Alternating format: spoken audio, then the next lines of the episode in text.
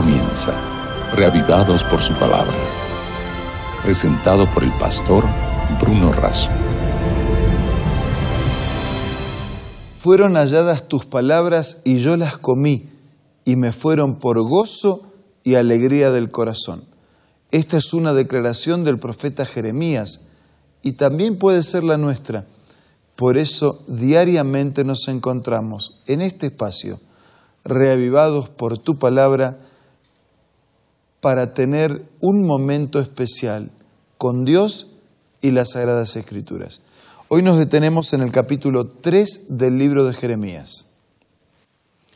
Padre nuestro que estás en los cielos, al abrir tu palabra, pedimos tu bendición y la dirección de tu Espíritu. Lo hacemos en el nombre de Jesús. Amén.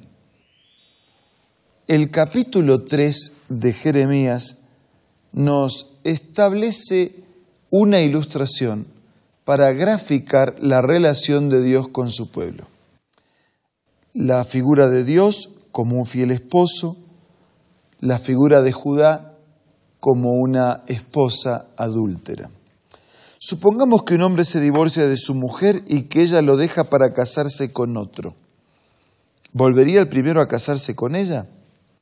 La ley dice, claro que no, claro, en los días en que vivimos eh, pareciera que hasta es más fácil casarse y volverse a casar. Eh, semejante acción, dice, contaminaría por completo la tierra. Pues bien, tú te has prostituido con muchos amantes y ya no podrás volver a mí, afirma el Señor. La relación de pureza de un hombre y de una mujer unidos en el santo vínculo del matrimonio, como una ilustración de lo que debería ser la relación de Dios con su pueblo, que infelizmente no es así, porque aunque Dios mantiene su fidelidad, no es recíproca la relación de fidelidad y hay mucha infidelidad de parte del pueblo de Dios. El versículo 2 dice, fíjate bien en esas lomas estériles donde no se ha acostado contigo como un beduino en el desierto, te sentaba junto al camino a la espera de tus amantes.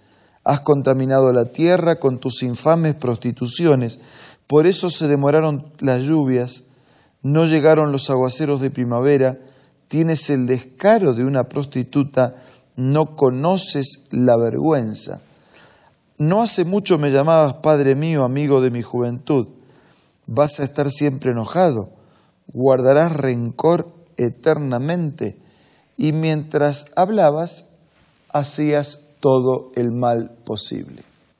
Esa relación de fidelidad de parte de Dios y esa relación inexplicablemente, ¿no? de infidelidad de parte de una esposa tan bien tratada, pero que de todas maneras, espiritualmente hablando, se prostituía y adulteraba. En el versículo 6 comienza a reseñar la infidelidad de Israel, igual que Judá. Durante el reinado del rey Josías, el Señor me dijo, ¿has visto lo que ha hecho Israel la infiel? se fue a todo monte alto y allí bajo todo árbol frondoso se prostituyó. Yo pensaba que después de hacer todo esto ella volvería a mí, pero no lo hizo. Esto lo vio su hermana, la infiel Judá, y vio también que yo había repudiado al apóstata Israel y le había dado carta de divorcio por todos los adulterios que había cometido. No obstante, su hermana, la infiel Judá, no tuvo ningún temor, sino que también ella se prostituyó. Así que tanto una como otra se prostituyeron espiritualmente hablando. Como Israel no tuvo ningún reparo en prostituirse, contaminó la tierra y cometió adulterio al adorar ídolos de piedra y de madera. Ahí está el vínculo espiritual con otros dioses que no eran dioses, eran simplemente ídolos de piedra y de madera. A pesar de todo esto, su hermana, la infiel Judá, no se volvió a mí de todo corazón, sino que solo fingió volverse, afirma el Señor. Tuvo una actitud fingida de retorno.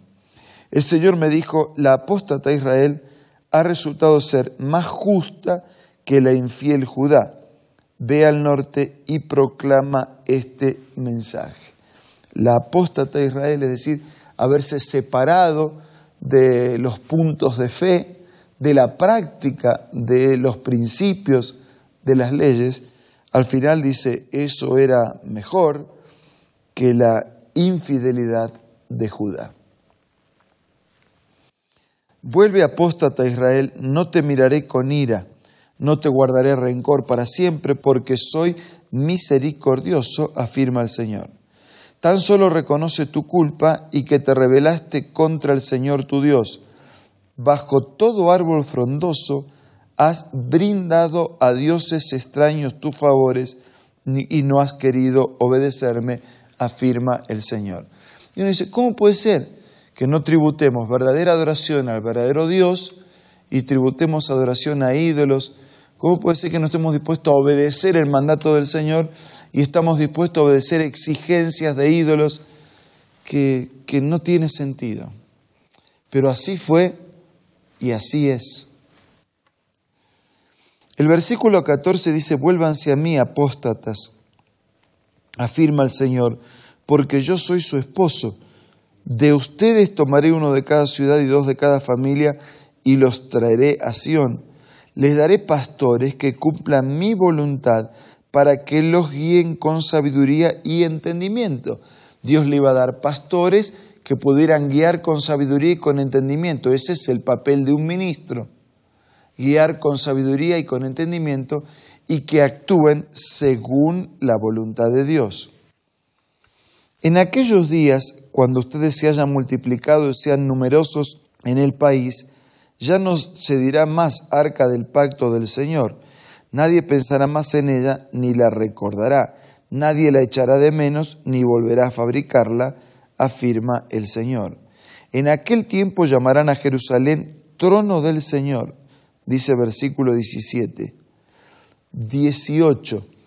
En aquellos días la tribu de Judá se unirá al pueblo de Israel y juntos vendrán del país del norte a la tierra que di como heredad a sus antepasados. La justicia vendría desde el norte.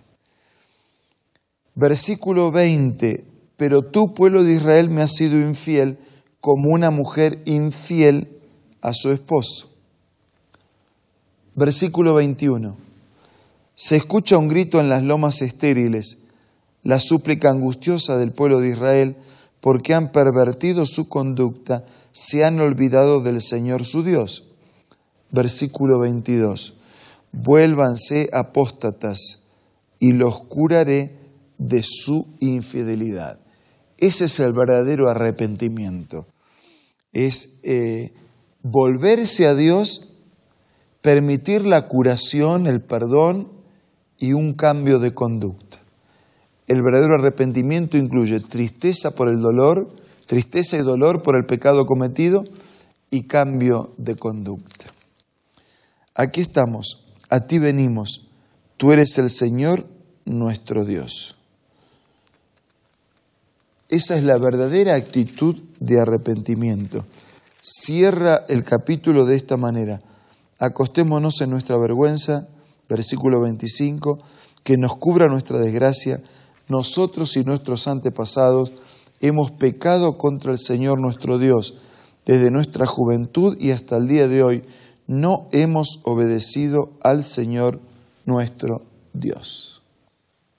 Amigos, este capítulo 3 de Jeremías, en síntesis, nos muestra la incomprensible actitud de apostasía y de adulterio espiritual de Israel y de Judá en su relación con Dios.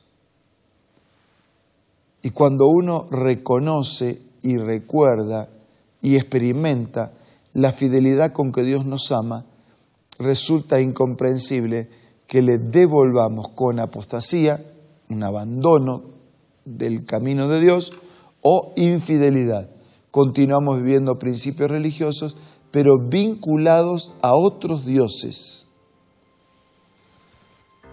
Por eso este es un buen momento para renovar nuestro compromiso de amor y de fidelidad con Dios, así como Él lo renueva con nosotros. Entonces, vamos a aprovechar este momento para hablar con Dios en la oración.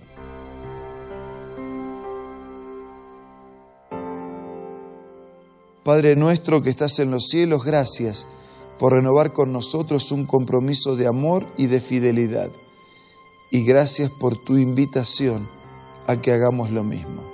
Renovamos nuestra entrega, nuestra fe, nuestra confianza y nuestro compromiso de ser fieles a ti de la misma manera en que tú eres fiel para con nosotros.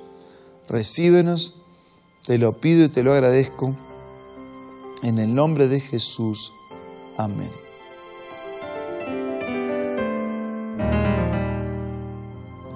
Muchas gracias por la presencia y la compañía de hoy. Nos reencontramos mañana para seguir juntos siendo reavivados por su palabra. Esto fue Reavivados por su palabra, presentado por el pastor Bruno Razo.